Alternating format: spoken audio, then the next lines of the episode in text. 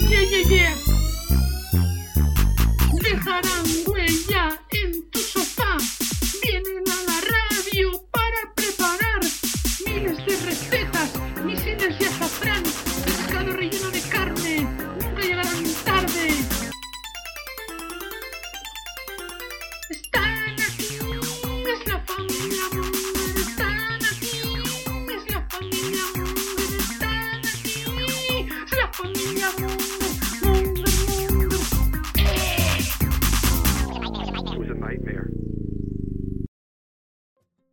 Mongers, bienvenidos a Familia Monger Freak Radio Show, programa 324, emitiendo cada uno desde, desde su puta casa, como llevamos tres meses haciendo.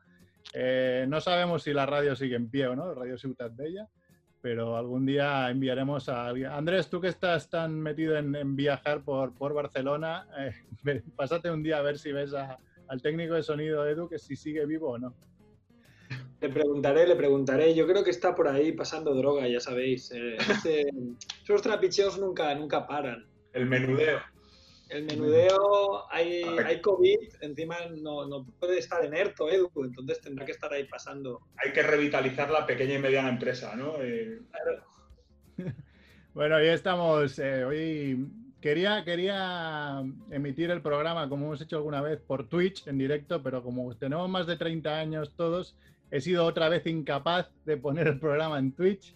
Así que lo estoy grabando y después ya, ya lo subiremos donde toca, el podcast sobre todo, y, y en imagen a YouTube, imagino. Pensaba que, pensaba que los negados eran los que teníamos más de 40, ¿no? Que los que Bueno, yo- todavía hemos 30 bajado. Hemos bajado porque soy incapaz. He sido capaz un par de veces, pero ahora soy incapaz. Y nada, paso a presentaros. Primero, Se ha se ha downgradeado porque es padre y entonces también ha perdido Claro. alguna facultad ser padre pierdo facultades, es lo que tiene. Presento rápido y después a nuestro invitado aquí que tenemos hoy. Eh, Quique, ¿qué tal por, por Vallecas? muy bien, igual, igual. Igual. Sin novedades. que por la zona franca bien, por Marina del Sí. Bay. Ah, sí me gusta, por la Marina. Sí, sí, todo bien, todo bien. Y Andrew por el norte de Barcelona, a per diagonal, ¿qué tal? Barris, ya, ya me gustaría hacer upper diagonal, pero no Bueno, mal, Barris es a mal, per Barris. diadagonal, tío. Todo bien. Bueno, y hoy tenemos, tenemos un invitado que yo hace tiempo, ya, de hecho antes del confinamiento os dije, hostia, tenemos que entrevistar a Tony García Ramón porque va a sacar un libro que además contará anécdotas supermongers como, como lo que nos gusta a nosotros. Y os lo invitaremos a la radio y así nos firma el libro, tal, pero los virus son lo que tienen y, al final, mira, tiene que ser por, por webcam y un poco así a la brava, ¿no? Pero sobre todo darte las gracias, Tony, ¿qué tal?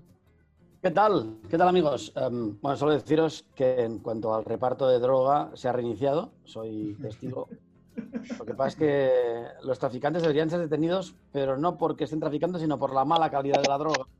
O sea, yo no sé qué está pasando con la droga en Barcelona, pero desde aquí hago un llamamiento a, los, trafican- a los traficantes porque, por favor, o sea, creo que ya, está, ya estamos un poco hartos de, pues, eso, de la mala calidad.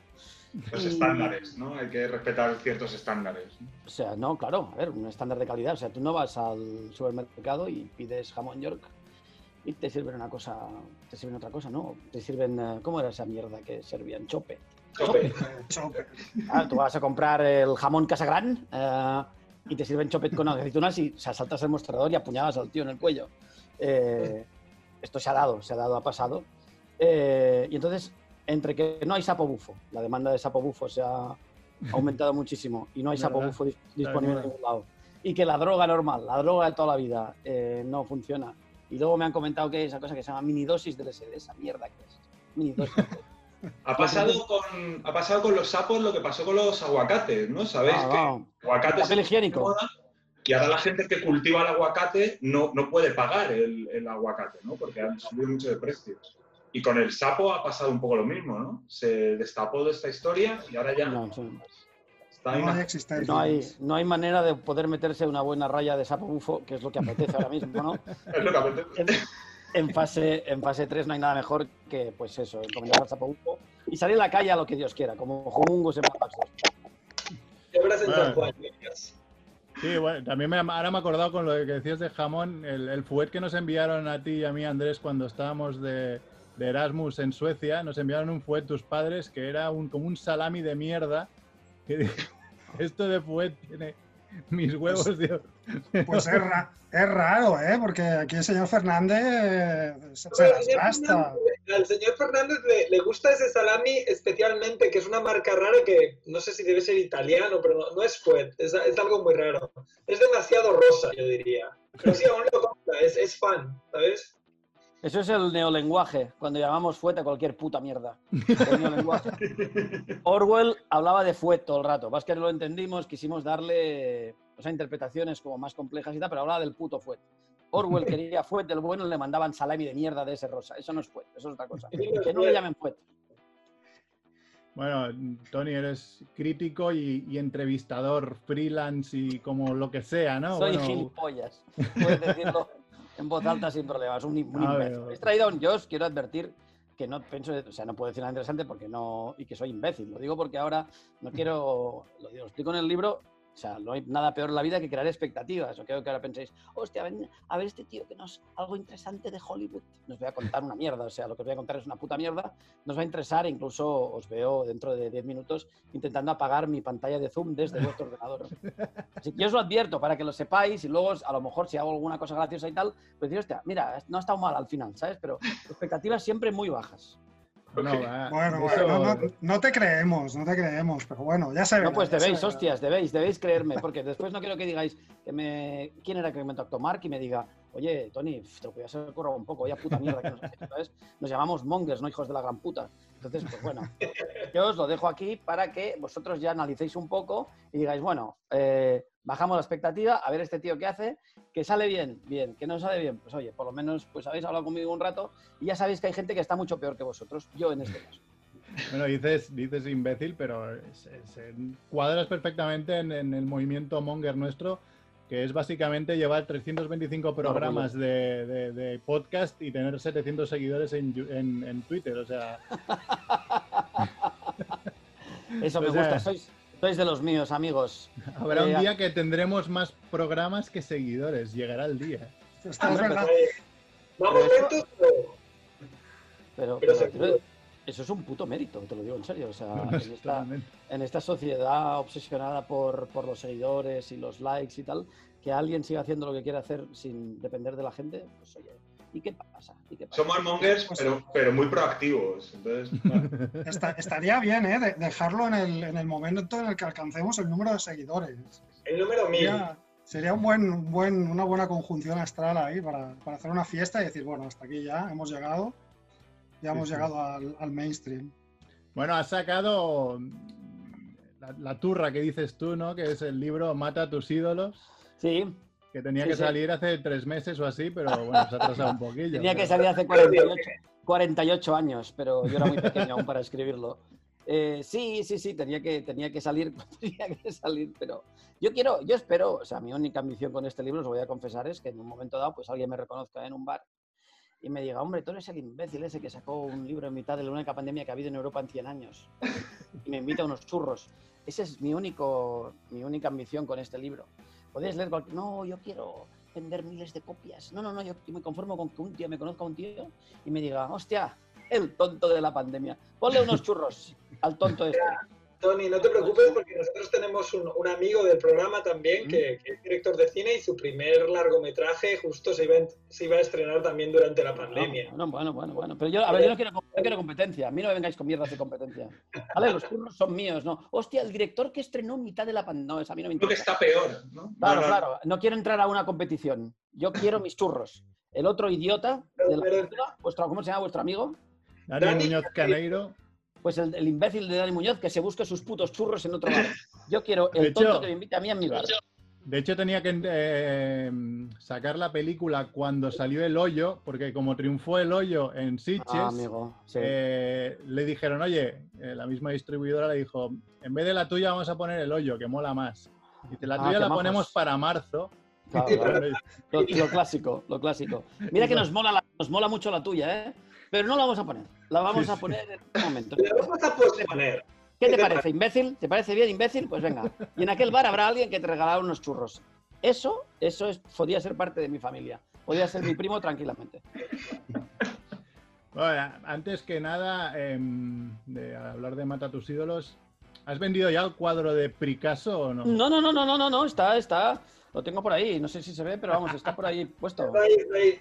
No, no, aunque tengo, tengo que decir que hablé con Berto y le dije, mira, Berto, esta noche eh, mi perro se ha encontrado mal. Eh, la noche en la que el cuadro llegó a casa y dije, no me habrás dado un cuadro maldito, ¿no, hijo de la gran puta? Porque Berto es muy capaz, o sea... vamos, es, una mala- es un cuadro de que te regaló Berto Romero, que, que- ¿qué es? Sí. Pues es un, un tío que se llama Picasso, me gusta mucho el nombre, que pinta con la polla. Bueno, a ver, para. Para. No os riáis, hijos de puta. Como no lo tenéis, esta es la típica risa de la puta envidia, ¿sabes? De este hijo de puta tiene un cuadro de Picasso y, y vosotros no. Ya El que- es que justo en el programa anterior estuvimos hablando de, artistas que firmaban sus cuadros con, con semen. Pues no, no, no, este no, no, este es mucho más avanzado, eso es una gilipollez. Este, este, porque lo, después lo busqué y, y el hijo de puta de el hijo de puta de, de, de Berto me engañó. Porque el tío no solo pinta con la polla, también con los huevos y con el culo. Y a mí eso ya- Ah, Bueno, a ver, yo no tengo la culpa, y no soy yo, de Picasso no soy yo, eso no. Yo soy un vídeo por ahí del tío, pero, pero, pero, pero, bueno, tranquilos, tranquilos.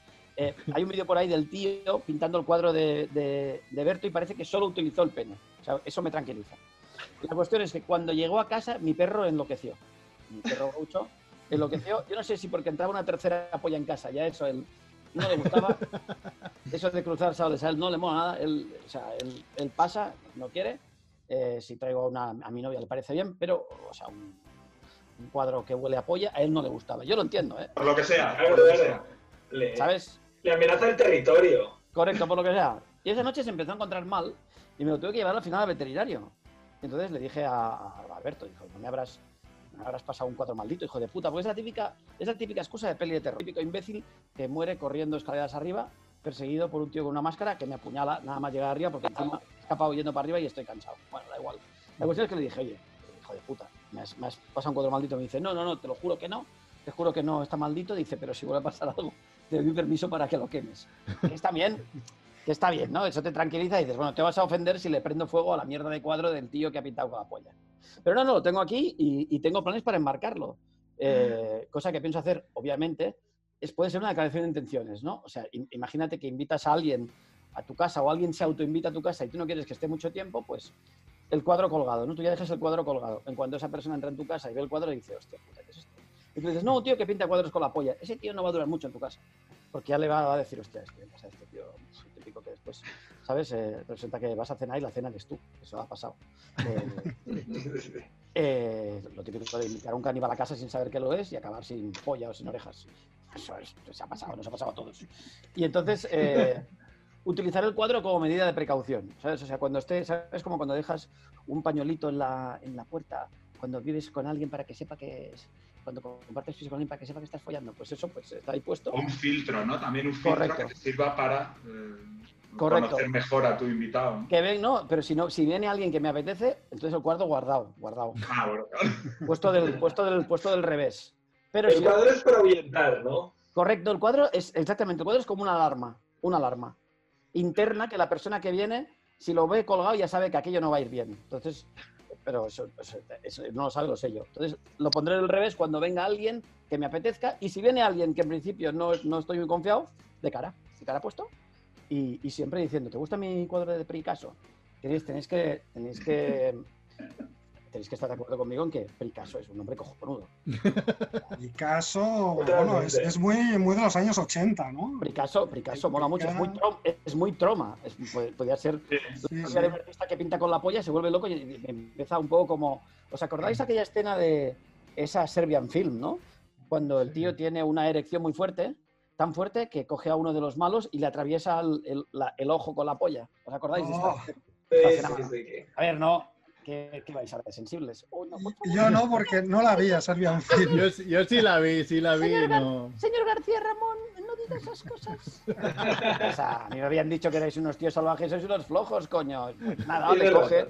Lo típico, lo típico que te coge La- alguien la cabeza y la- te atraviesa, te atraviesa la la cabeza con la polla, coño. que Le eso ha pasado. apuñala el ojo con la polla, eso está bien. No, sí, le- o sea, él le pone la polla aquí, luego aprieta y le, y le atraviesa la cabeza con la polla. Tienes que tener una erección de la hostia para atravesarle la, la cabeza a alguien. no es fácil. No es fácil. No es fácil, no, no, no. Estamos aquí riéndonos. Ya nos gustaría a cualquiera de nosotros Tienes la polla tan dura que coges a un amigo y dices, ven un momento, quiero hacer una prueba. Y le chapas el. el- Pues, pues Le eso. llegas hasta el cerebro, ¿no? Claro, claro, no, no, bueno, no, no, la atraviesa, la No, sí, atraviesa. sí, o sea, claro, atraviesa la cabeza como, Porque encima el tío tiene, el tío- tiene un pollón gigantesco.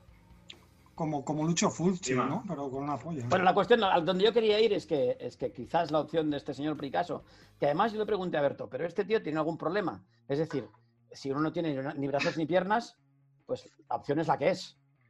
Tú quieres ser pintor, no tienes ni brazos ni piernas, o pintas con la boca o pintas con la Artis boca. no Mutis. ¿Vosotros habéis conocido a Artis Mutis? Coño, claro, yo, yo recibía en casa, mis padres eran socios. Los Gente que calendarios de pintaba- Artis Mutis. Gente que Ah, pintaba sí, con los sí, sí, pies y tal, verdad. pero Sí, sí. no recuerdo que en Artis Mutis hubiera ningún artista que pintaba con la polla.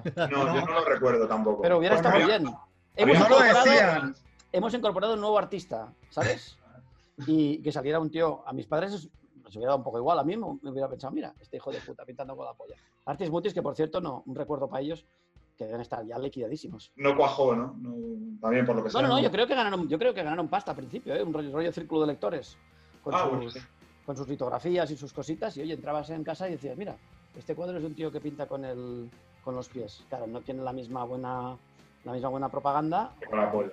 Caga con la polla, entras, y- Claro. entras en tu casa y dices, mira, mis padres están suscritos a una, a una cooperativa de gente que pinta con la polla. El vecino dice, "Ostras, están tarados". No funciona igual. no es lo mismo. Eh, no sé qué pasa, escucho un sonido. ¿Qué pasa, Mer? Te llaman al no, interfono. Una alarma, una alarma o un timbre. Hay fuego, no hay fuego en tu cabeza, Mer. No sé qué Es Pero- el de, es el de globo que te trae sapo bufo. Sí, pues, Claro. Al vacío, un sapo bufo envasado al vacío. Me he cagado un poco. ¿eh? croaba Sona- cuando lo- sonaba, cuando lo ¿sabes, mataron. ¿sabes como el, el- niño de, de la, maldi- la maldición es? La, la- la japonesa esa de... Sí. Sí. Ah, Hostia. sonaba, Sí, sí. sonaba algo así, no sé qué era. Bueno, eh, hoy quería, mira, quería hacer, porque lo bueno de tu libro es que... mm, Lo bueno de mi libro, qué optimista. Lo bueno que tiene, lo, lo Bien, bien. bueno que tiene. Me lo he leído, puta. me lo quería Lo comprar bueno en es que se me físico quemó. para... No, no, me lo, me lo quería comprar en físico para que me lo firmaras, pero como, tal y como estabas, me lo he comprado para Kindle. Ya me firmarás el Kindle si nos vemos un día. Yo te firmo lo que quieras, amigo. Yo no tengo ningún problema. Ya te he dicho que yo he venido aquí a jugar. No, digo, lo bueno es que eh, junta, eh, hacemos un cuestionario Monger a todos nos- a nuestros invitados. Adelante, estoy, estoy expectante. Sí, sí. Y las dos últimas preguntas es casi, casi eh, lo que es tu libro, que es eh, cuál es la persona más famosa con la que has hablado y cuál es tu momento más monger. Entonces, son, es como una mezcla de esas dos preguntas. Pues te voy a hacer el resto y después ya hablamos del libro. Muy bien. A ver, va. ¿Carne o pescado? Nah, Sapo. a ver, yo, o sea, no he estado, no he mirado, no, o sea, no he querido entrar virgen a este programa. Las preguntas van con doble sentido, hijos de puta. No, no, no. Depende de quién la piense. No, no, yo siempre pienso mal, o sea, yo ahí me tenéis de ganado. Eh, pescado, pescado siempre. ¿Nocilla o Nutella? Nutella. ¿Cuánto tiempo hace de tu último Perfect? A ver si... De mi último, ¿qué? Perfect. Perfect, Perfect. digamos, eh, Street- en este juego, videojuego Street Fighter era Perfect, era cuando ganabas sin que te tocara el otro. Sí. Y esto lo usamos para cuando vas al lavabo y te limpias sin dejar mancha en el papel, digamos. Madre de Dios. Sois unos, sois unos Pues importantes. espera, espera, es- espérate que esta es la más, la más light, ¿eh? No, pues ya pasa palabra. En una escala del 1 al 10, ¿cuán peludo es tu culo? ¿Me, de- me dejáis un momento? Yo que sé, un 6, un 6. Venga. Ahora esta que eh, la siguiente tiene, tiene. Siempre tenemos crisis aquí en el programa. Porque me dicen Venga. que no tiene ningún sentido. Venga. Eh, cuando cagas, te limpias de pie o sentado. Pero. ¿Te has golpeado con una cómoda de diseño en una visita al IKEA? o- ¿Qué cojones me estás contando? O sea, ¿quién, alguien, mi pregunta es, perdona que sea gallego, mi pregunta es, ¿alguien ha contestado de pie? Esa es la polémica. Creo ¿Alguna que alguien, alguien contestó. para ¿Alguna vez alguien ha contestado, sí, sí, yo siempre me limpio el culo de pie? Porque a esa, a esa persona hay que matarla, hay que ir a su casa matarla. Podemos mirar la hemeroteca la- yo creo que hay más de uno, ¿eh? Es el clásico paciente cero de un apocalipsis zombie, el tío que se limpia el culo de pie. Venga, siguiente. ¿Cuál es la mejor cosa que has robado en un hotel? No queréis entrar ahí conmigo. No queréis entrar. Piensa Claro, que que tú, tú has visitado muchos hoteles. eh. Claro, yo he visitado, no lo sé, en los últimos 20 años, igual mil hoteles. Hostia. me, me he llevado, me he llevado de todo. No me he llevado la tele porque no me cabía la bolsa. Pero he robado todo lo que es robable en, en un hotel. Todo. Incluyendo, incluyendo esta anécdota, ya la he contado. La puedo contar aquí también. Hace, hace mm, 2002, 2003 o así, estábamos en Berlín con mi amigo Xavi Torres, mi fotógrafo de toda la vida. Y fuimos a entrevistar a una actriz famosa eh, a su habitación. Y cuando llegamos no estaba. No estaba, me llamó la publicista y me dijo, bueno, ahora ya viene, ya viene. Y al cabo de una hora y media, la hija de puta aún no había venido. Y le dije, Xavi, vigila la, vigila la puerta. Vigila la puerta. Entonces, eh, me metí su albornoz en la bolsa. El problema, que la bolsa era muy pequeña, una bolsa muy pequeña. Entonces parecía como si llevara colgada una albóndiga gigante. Era, o sea, era un robo absolutamente, o sea, ¿cómo os lo diría? No sé, o sea, era un robo irrealizable, era un robo imposible. Pero yo lo realicé, yo dije, que te den por el culo, que me digan lo que llevas ahí, tu puto albornoz, hija de puta. Pero nunca vino, no llegó. La hija de puta no llegó. Entonces eh, salí de la habitación y re- recuerdo caminar como en esas parodias de, de muchachada ¿no? y de nick, nick, nick, nick por el pasillo con la bolsa gigante en forma de albóndiga.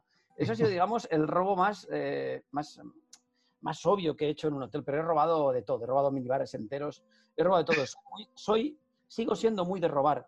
Lo que pasa es que ahora robo menos, porque, porque tengo miedo de que me vean. No porque, no, me, no porque haya dejado de gustarme, pero la idea de robar, de, de cortarle un- una uñita al capital de cuando en cuando, me gusta. Qué bien, qué bien. Mira que normalmente esta pregunta siempre es, ay, no sé, pues un cepillo No, de no, dientes, mí o me- cosas que no, que no, no son robar. Nada, nada, yo he sido un, yo he sido un ladrón, eh, un ladrón de unas dimensiones, o sea, imaginaos que, imaginaos que un hotel es Tokio, yo sería Godzilla. O sea, yo he sido, he sido un ladrón de, de un tipo de miramientos en cualquier ocasión. Y a veces, ¿sabes cómo esos tíos que les pone cachondo que les vienen mientras follan? A mí la idea, de estar ahí abriendo un minibar y cogiendo una botellita de JB aquí, que alguien me vea me pone cachondo, que alguien entre y diga, ¿qué está haciendo usted con esa? Quítese eso del bolsillo. Pues a mí eso me gusta. Entonces. Eso me, me- me pone. Siguiente pregunta, amigos. Bueno, ya son- nos quedaban las dos que te digo que. que Pero vaya mierda de Con tu de libro, verdad o sea, os lo digo. Es cortito, No- es que. No me extraña que tengáis 300 y pico, 200. Tío, un poco más de esfuerzo. Vaya mierda de test. Es que estoy aquí. ¿Me entiendes o no? Mi perro está esperando para salir. Y estoy aquí con vosotros. Hostia, un test, no sé, de 20, 20 25 preguntas. Y que más preguntas además sea, te limpias el culo sentado de pie y nos acabas por culo. Te digo. O sea, esto no funciona así, de verdad. O sea, os pido que por favor, cuando ahora que entramos en fase 3, juntéis los cuatro cabrones en un bar con unas cervezas y escribáis un test un poco más largo. O más Si queréis, si queréis, yo os hago dos preguntitas. A mí no me importa, de verdad. Yo os hago dos preguntitas. Y os voy a cobrar nada, una, una cañita. Pero coño, no sé, están pobres de espíritu. Claro, No, el ya, se problema acaba, es que ya se acaba el test. Acaba el Es un test. test, un test de, de- de última hora, entonces Es un test, es un ser test. rápido. Marc, es un test de mierda. No digamos Es un test de mierda. que la gente no se lleve las manos. Claro, es que habéis, habéis hecho lo que no debíais hacer, que es generar unas expectativas. He dicho, estos tíos. ¿Cómo, ¿Cómo es posible que tengan 700 followers, una gente tan entrenada, estos, estos test guay, ¿sabes? Ya la pregunta de, de limpiarse el culo de pie me ha sorprendido, pensado. Yo qué sé, un fallo lo tiene cualquiera, pero coño, tío, que ya se acabe el test. Bueno, pues nada, se ha acabado el test. No, no, adelante, adelante. Voy a beber agua No, con vuestro permiso. Bebe, es que de verdad, o sea, una decepción muy grande, ¿eh? Yo me habían hablado muy bien de vosotros, estoy mintiendo, y No, pero a ver, yo quería, yendo a persona más famosa con la que has hablado y tu momento más monger, en el libro Ajá. hay muchos. eh, no, eh, hablamos de si podíamos hacer spoilers del libro o no, esto ya lo decides tú más. Pero hoy eh, por la mañana he escuchado a Jordi Basté que ha soltado un par o tres de, de- de tus historias en, en directo. voy a matar, digo, sí, voy a matarle. sí, digo, si el líder, el líder de, de Cataluña lo ha soltado, aquí que El líder de 700 Cataluña, me gusta mucho. El presidente Basté. No, el líder, President sí, Basté, el- president Basté, no facis spoilers, president Basté. Home, el, spoilers pro- no, senyor Basté. el programa líder, quería decir. Programa líder hay- del presidente. Hay una, hay una anécdota tuya que si la quieres la, si quieres la cuentas y si no, pues nos invitas a comprar el libro. Cuenta, cuen- cuéntala tú, hijo de puta, cuéntala tú, coño. Hostia, es que me gustó mucho, la de Macaulay Que me estáis haciendo hablar un montón, hostias. Hablad vosotros, cabrones. ¿Qué es vuestro puto programa, no? ¿Qué es esto?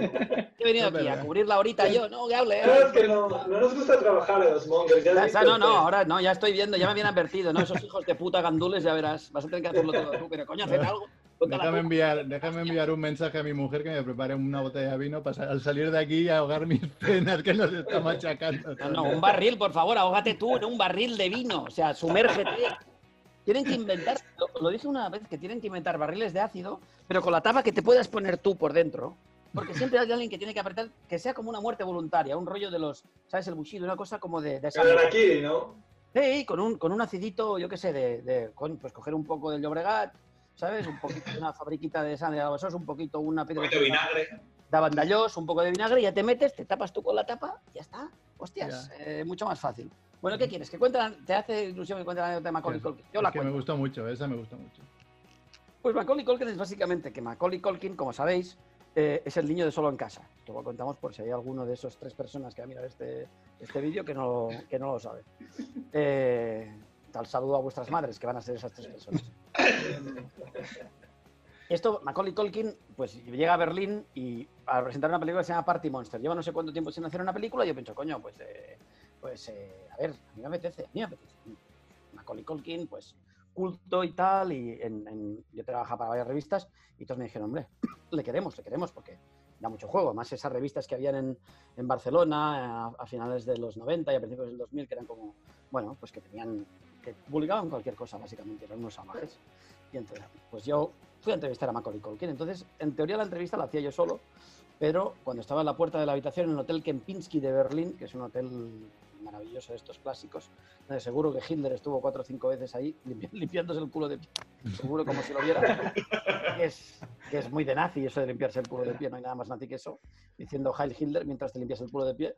Pues yo estaba ahí en el Hotel Kempinski de Berlín, a la puerta de la habitación, dentro me esperaba Macaulay Culkin y llegó la publicista justo en el momento en que llegaba otro periodista, ¿no? Un tipo austríaco. Es lo único que sé, no recuerdo su nombre, recuerdo más o menos su cara, ¿no? Recuerdo más o menos su cara, si le, le los ojos.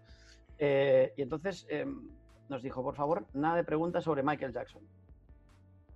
Bueno, si recordáis, había habido que el Sí, sí, sí, eh, de Neverland y tal, en fin. Eh, no sé si es verdad que se lo follaba en la noria, pero seguro que el hijo de puta lo había pasado alguna vez. La cuestión es que mm, el tío este austríaco me dice, ¿qué ha dicho esta mujer? Y yo le digo, no, han dicho que no que no hagamos preguntas sobre Michael Jackson. Y dice, ¿por qué? ¿Por qué no podemos hacer preguntas sobre Michael Jackson? Y digo, no, bueno, dicen que... Y me dice, ¿y a todo esto qué pinta Michael Jackson en este asunto? Digo, no, hombre, por el, por el, por el escándalo. Era, era un periodista monger, era nuestro corresponsal, creo yo. No, no, a ver, trabajaba, vi que la acreditación ponía Radio Ciutat Bella.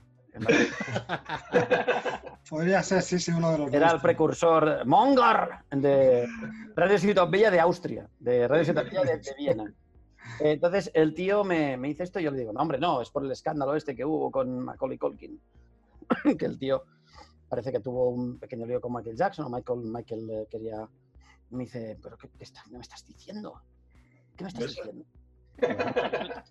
Digo, no, que cuentan que está es- el escándalo este de Michael Jackson en Neverland y tal. Bueno.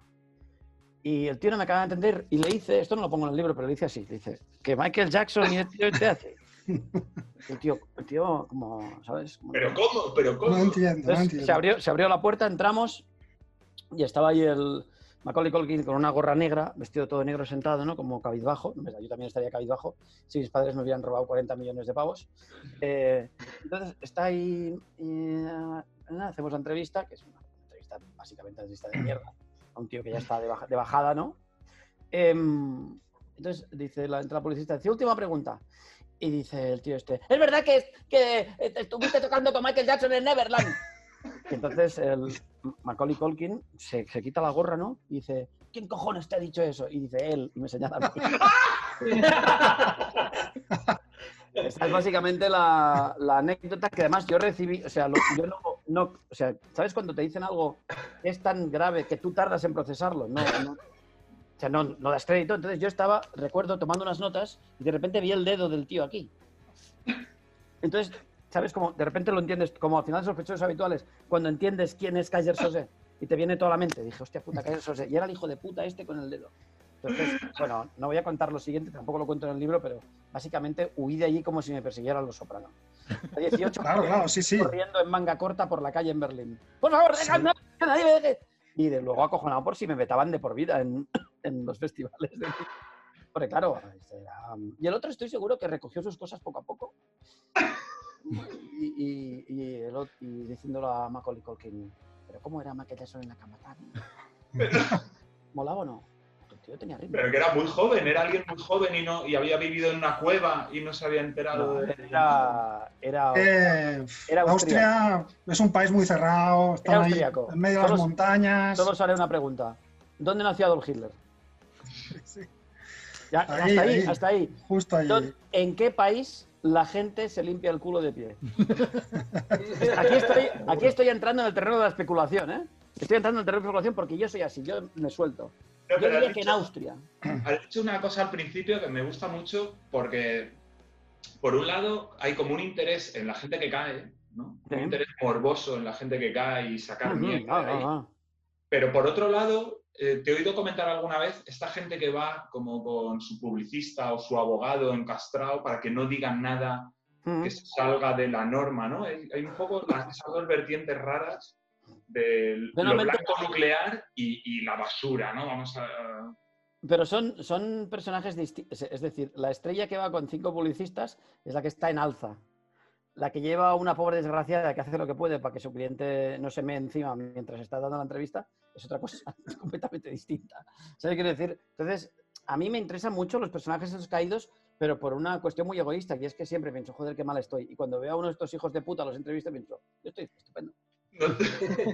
Como mínimo, no me pincho heroína entre los dedos de los pies. Eso ya lo tengo. Eso ya lo tengo, ahí ya estoy. No me pincho heroína aquí en el nervio ocular. Entonces, ya lo tengo. Que no tengo dinero, sí. Que tengo la nevera vacía, sí. Que mi perro me, se estoy sometido a su dictadura, sí. Pero como mínimo no llego a casa y digo, hostia, ¿dónde habéis dejado la jeringa? Que me quiero pinchar un poco de jaco en el ojo.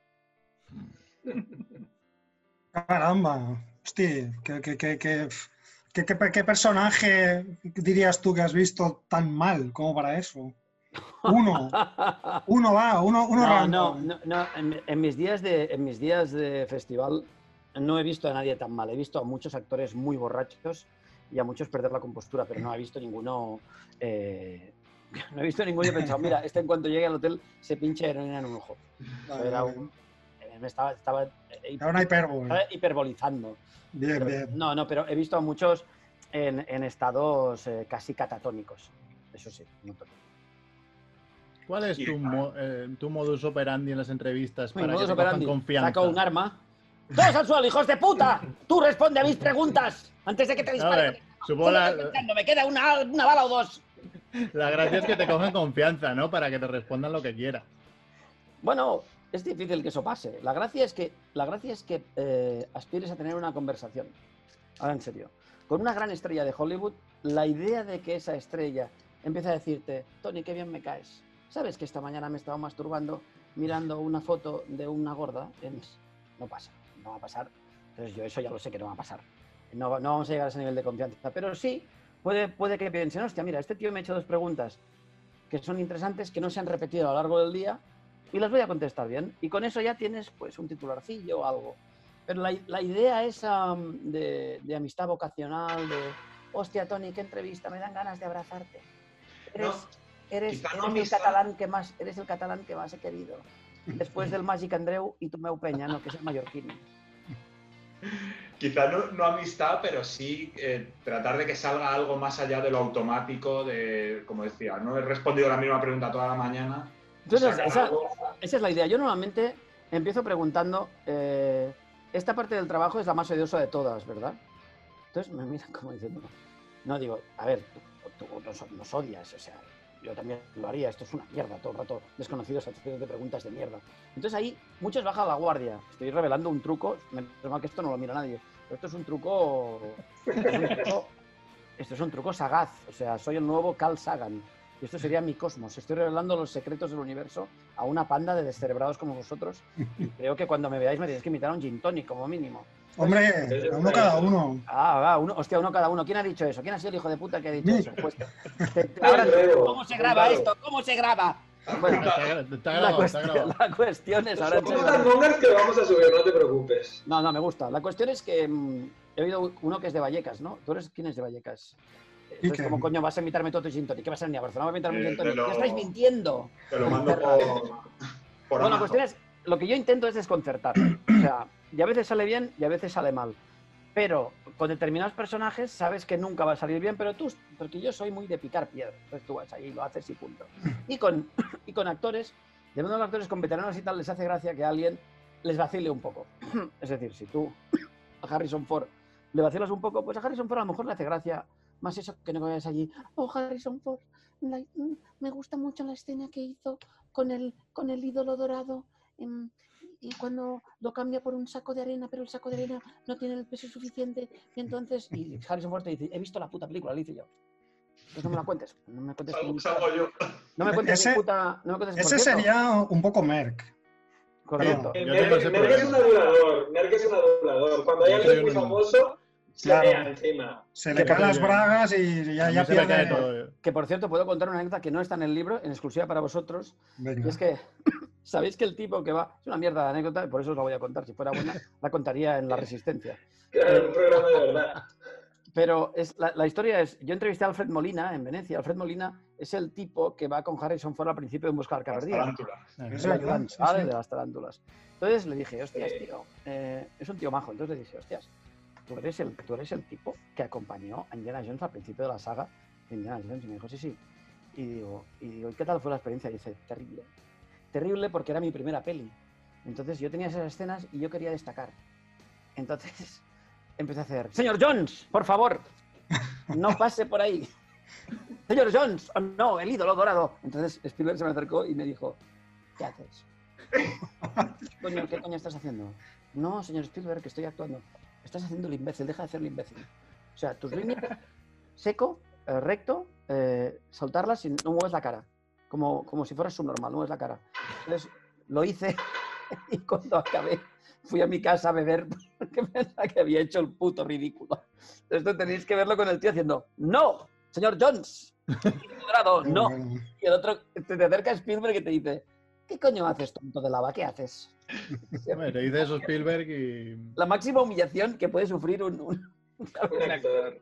Como si estás jugando en el Barça, le das un mal pase a Messi y se acerca y dice, ¿qué, qué haces? Payaso. ¿Qué mierda estás haciendo? Eso ha pasado, eso ha pasado. Deberían cortarte No, las piernas. Eh, bueno, si fueras, si fueras Artur, quiero decir, es lo que quería decir.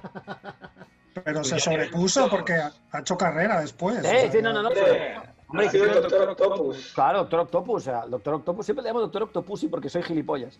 Pero, soy burro. Sí. Pero el doctor, siempre le llamo Doctor Octopus y luego pienso, ¿qué dices, imbécil? El doctor Oct- hizo un Doctor Octopus cojonudo y es un actor maravilloso, pero recuerdo que el tío me lo contó como, hostia, era como una cosa de trauma. Es decir, esto Sí, no, sí. lo cuento, no lo cuento, pero como lo has preguntado, pues te lo cuento. Y a mí me hizo mucha gracia la imagen esa de, me imagino Spielberg mirando por la cámara pensando, ya estamos. Otro subnormal que quiere reivindicarse justo en mi, en mi puta película. De todas maneras, tú ya tienes muchos kilómetros, eh, No, no pero, sabes cuántos. pero tiene que haber habido un principio, ¿no? De- No, no, yo llegué así. Yo nací con esta barba. Tú no, bueno, esa es la pregunta.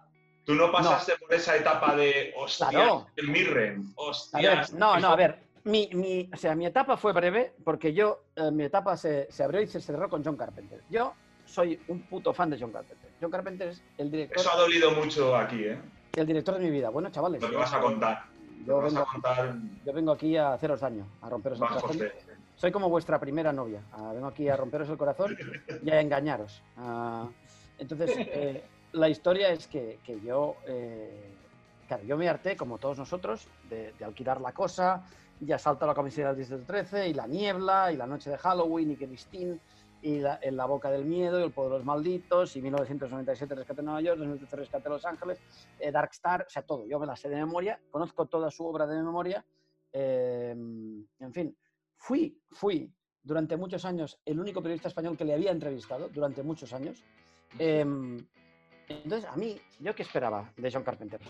Yo, tío, es como si estás, eh, estás durante años adorando a alguien y luego lo conoces y, y esa persona, no es que le des igual, es que si pudiera, eh, te enterraría vivo.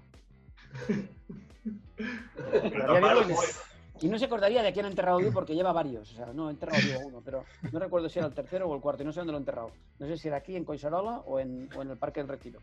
Total, que yo llegué allí emocionadísimo porque habían estrenado Fantasmas de Marte en Venecia. Para que, para que entendáis un poco, o sea, Carpenter en Italia es, es un dios, un dios absoluto. porque em, su mejor amigo en el mundo mundial es Dario Argento.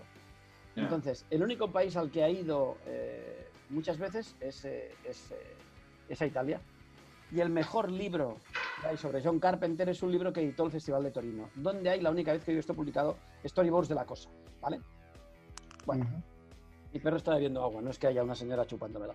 Eh, por si acaso. Oye, si lo hubiera no pasa nada tampoco. Este hijo de puta no, no, se, no, no se da. Eh, entonces, la cuestión es, yo fui a entrevistar después de ver Fantasmas de Marte, hostia, con una emoción, eh, se estaba turullado, hostia, John, John Carpenter. Ya John Carpenter, yo le daba igual. John Carpenter. O sea, si en aquel momento yo hubiera sufrido un ictus, hubiera muerto, John Carpenter me hubiera rebuscado los bolsillos a ver si tenía algo de valor y luego se hubiera ido. Entonces, pues, eh, claro, para mí fue un- una experiencia muy dolorosa ver que ese hombre, ya, mm, no solo yo le daba igual, sino que las preguntas le daban igual en general, el periodismo le daba igual porque presenció una entrevista antes con la misma actitud de me da igual, me da un poco igual, ya un, un poco el que está, el que ha llegado a un punto de escepticismo tan, tan grande que le da todo igual. Y a mí eso me dolió, me dolió. Pero, eh, como soy una persona mayor, eh, vieja, pues he aprendido a diferenciar persona y personaje, que es algo que hago siempre, y disfrutando como un cerdo de sus películas. eh, y de hecho, esta noche pienso ver otra vez La Cosa en filming, que casi la tengo gastada en filming. ¿Eh? Me llamaron de filming y bueno. dije, deje de ver la película porque está gastada ya a los otros que la quieren ver. Entonces, eh, esa es mi, mi- mi experiencia con John Carpenter. Yo con John Carpenter le hice una entrevista, creo que la entrevista no está mal, pero eh, quedé muy, quedé muy, quedé desahuciado de mí mismo. Del, el niño fan murió allí. El niño Eso te fan. curó, eso te curó de todo este nerviosismo, de la No, no me, no me curó no me curó el nerviosismo, pero sí que me, me ayudó a desmitificar completamente a esta peña. Porque a, la que entrevistas a Dios, eh, ya no te puede, no, o sea, no te puede decepcionar el arcángel San Gabriel. Claro. No, ya tienes a Dios. Un momento, que mi perro tiene una pinza en la boca, perdón un momento. ¿Qué merda estás haciendo? Ah, desgraciado. Perdón, estas cosas pasan. ¿Es el directo? Es que mi perro está... Mi perro... No mires així, desgraciat. No es mengen les pinces. T'ho tinc dit. Bueno, a mi perro no le gustan los podcasts, ni, ni las grabaciones, ni que yo hable por teléfono. No le gusta nada que le distraiga de él porque es un dictador. Ni tu decía es que- cuadro. No, mi cuadro tampoco. Eso ya le inquieta, le inquieta.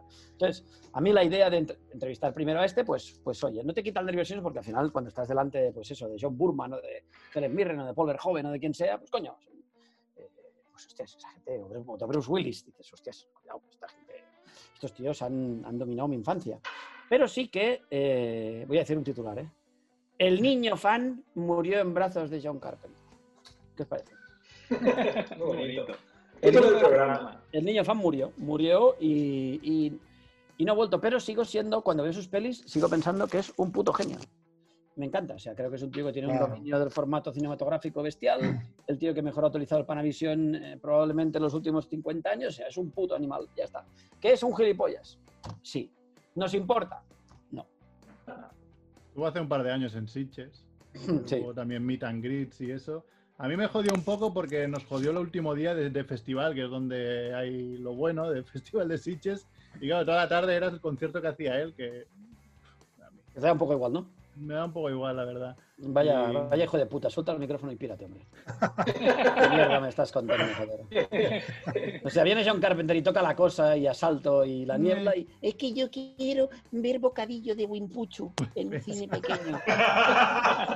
¿Cómo te han calado, Mer? ¿Cómo te han calado? día- No, no, no, ¿qué vaya pasa, qué puta pasa? mierda. Te imagino ahí en la entrada del cine de Bocadillo intentando convencer a la gente de que era una obra de arte. No veis la película de Bocadillo. Es Ahora, ahora te contamos, ahora, que, ahora te contamos, metarte, ignorantes, de verdad. Hacedme caso, escuchadme un momento. Bocadillo es muy buena, de verdad. Y aquí tengo un Blu-ray que ya me ha, que me ha, que me ha agenciado de pirateado. Venga, venga, por culo, coño. Pasó, pa- pasó que como, como programa de radio e incluso una web de cine que tenemos, si pides al Festival de Sitges entrevistas a, a famosos, te dicen que dónde vas, pringao. Las pedimos igual, ¿eh? Del rey. Con Andrés, Tarantino, claro. Quiero entrevistar a Tarantino. Pues no. ¿Tienes, perdona, ¿tienes traumita? No, no, no, eso es lo ¿Quieres normal. sentarte en mis rodillas y contarme qué te gusta? Con las- con Hombre, las- pero lo que, lo que molaría preguntarle Señor, a, a no me entre las Tarantino. entrevistas, señor profesor. No me. No, pero nosotros lo tenemos bastante, bastante ya. Lo tienes ya procesado, de ¿no? que somos- sí, Interiorizado. lo tenemos procesado que no, que no nos tienen que dar entrevistas de nada. Pero ese año pensamos con Andrés, hostia, si hay alguien que nos puede decir que sí, ese es Wismichu. Además, no Hombre, sé. claro, Wismichu. Y efectivamente nos dijo que sí, fuimos la última entrevista antes de que empezara la sesión de bocadillo Sí. y nos comimos el troleo, pero que no salimos en el documental a posteriori, a posteriori de milagro. O sea, salíamos No. antes y... O sea, no salíamos en el documental de milagro porque nos las coló por todos lados. Ahora le preguntamos cuán peludo es su culo. Su- Supongo que por eso no salimos, ¿no? No, ¿y qué dijo? Al final- Me interesa muchísimo, muchísimo, de verdad os lo digo, saber si Wismichu se limpia el culo de pies. Es una cosa que llevo años pensando, ¿cómo se limpiará el culo Pues- Wismichu? A veces me levanto por la mañana o cuando vuelvo, cuando vuelvo de noche a casa y pienso, ¿qué estará haciendo Wismichu? ¿Estará limpiándose el Pues culo? lo, busque- lo buscaré, lo buscaré porque seguro Por que favor, lo sí, es, ¿eh? me interesa muchísimo porque me gusta, corte. me gusta mucho Bocadillo. Me gusta mucho Bocadillo y Adolf Hitler. Son las dos cosas que me gustan más.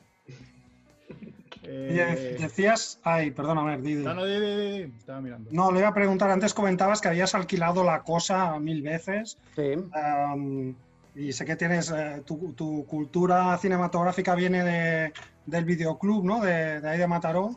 totalmente. Ah, entonces, eh, a mí, yo recuerdo en mi época alquilar películas, pero no tanto como las que tú cuentas que alquilabais en tu casa. Yo recuerdo que era más bien como una cosa solo de sábado, ¿no? Sí. Pero una de las cosas que más me gustan de la, de la cultura de videoclub es eh, la cultura de las carátulas, ¿no? Porque Sí, sí, sí, sí, sí.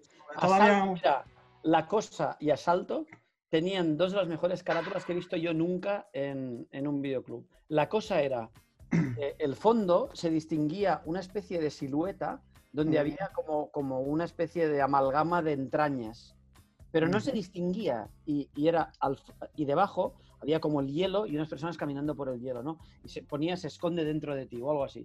Y eso me tenía hostia, me- me- es- esa película, yo creo que fue de las más aclaradas en videoclub precisamente por la carátula. Y Asalto era lo mismo, una sombra grande, el fondo rojo y, y- y no recuerdo, no, para, no, no recuerdo si era eh, no parar hasta que te maten o algo así también. Yo, esto es- me, me parecía fascinante. La cultura de la carátula como la cultura del videoclub es muy distinta de lo que hay ahora porque una amiga me decía, pero yo también he vivido el videoclub cuando habían las películas buenas a 5 euros y las malas a 3 euros. Y eso no es puta cultura del videoclub. Eso es una mierda. Con DVDs, con- con- no, no existe eso, tío. O sea, la cultura del videoclub era irte a las 3 de la tarde al, al videoclub y estarte hasta las 8, hasta que devolvían Indiana Jones y el templo maldito. Eso es la cultura de videoclub. Lo otro es- son gilipolleces. Eso no, gilipolleces. Gente, no, yo he vivido la cultura del videoclub. Tú eres tonto. De nada. Yo había, había una carátula que me tenía. Una carátula que me tenía flipado de pequeño, que era la de Noche de Miedo, que salía esa casa Sí, con el sí, vampiro detrás Sí, hecho Sí, sí, sí. ruido, que te- me, me- me cagaba vivo eh, viendo esa carátula. Que por cierto, el remake es mucho mejor que el original. Ojo, Ojo lo El acabo de decir, ¿eh? la El hacía remake, estamos. 2013, es ¿no? El remake hacía el chico ese que murió, que le atropelló su propio coche, ¿no? No, no Sí. me acuerdo cómo se llama. El, el ruso, no me acuerdo cómo se llama. El- El el de Yel- Star Trek. Yelkin, Yelchin. Sí, sí, sí, sí. Ah, y, iba a decir Iván Lenin, no, no es eso. Eh, sí, Iván Yeltsin. Sí, sí. No, sí, no, Ye- Yelkin, o Yelkin o algo así, sí se llamaba, sí, sí. Pero no, pero os, os habéis ido, vale. O sea, tú alquilaste la cosa porque tenía una carátula bestial, pero luego la película era buenísima.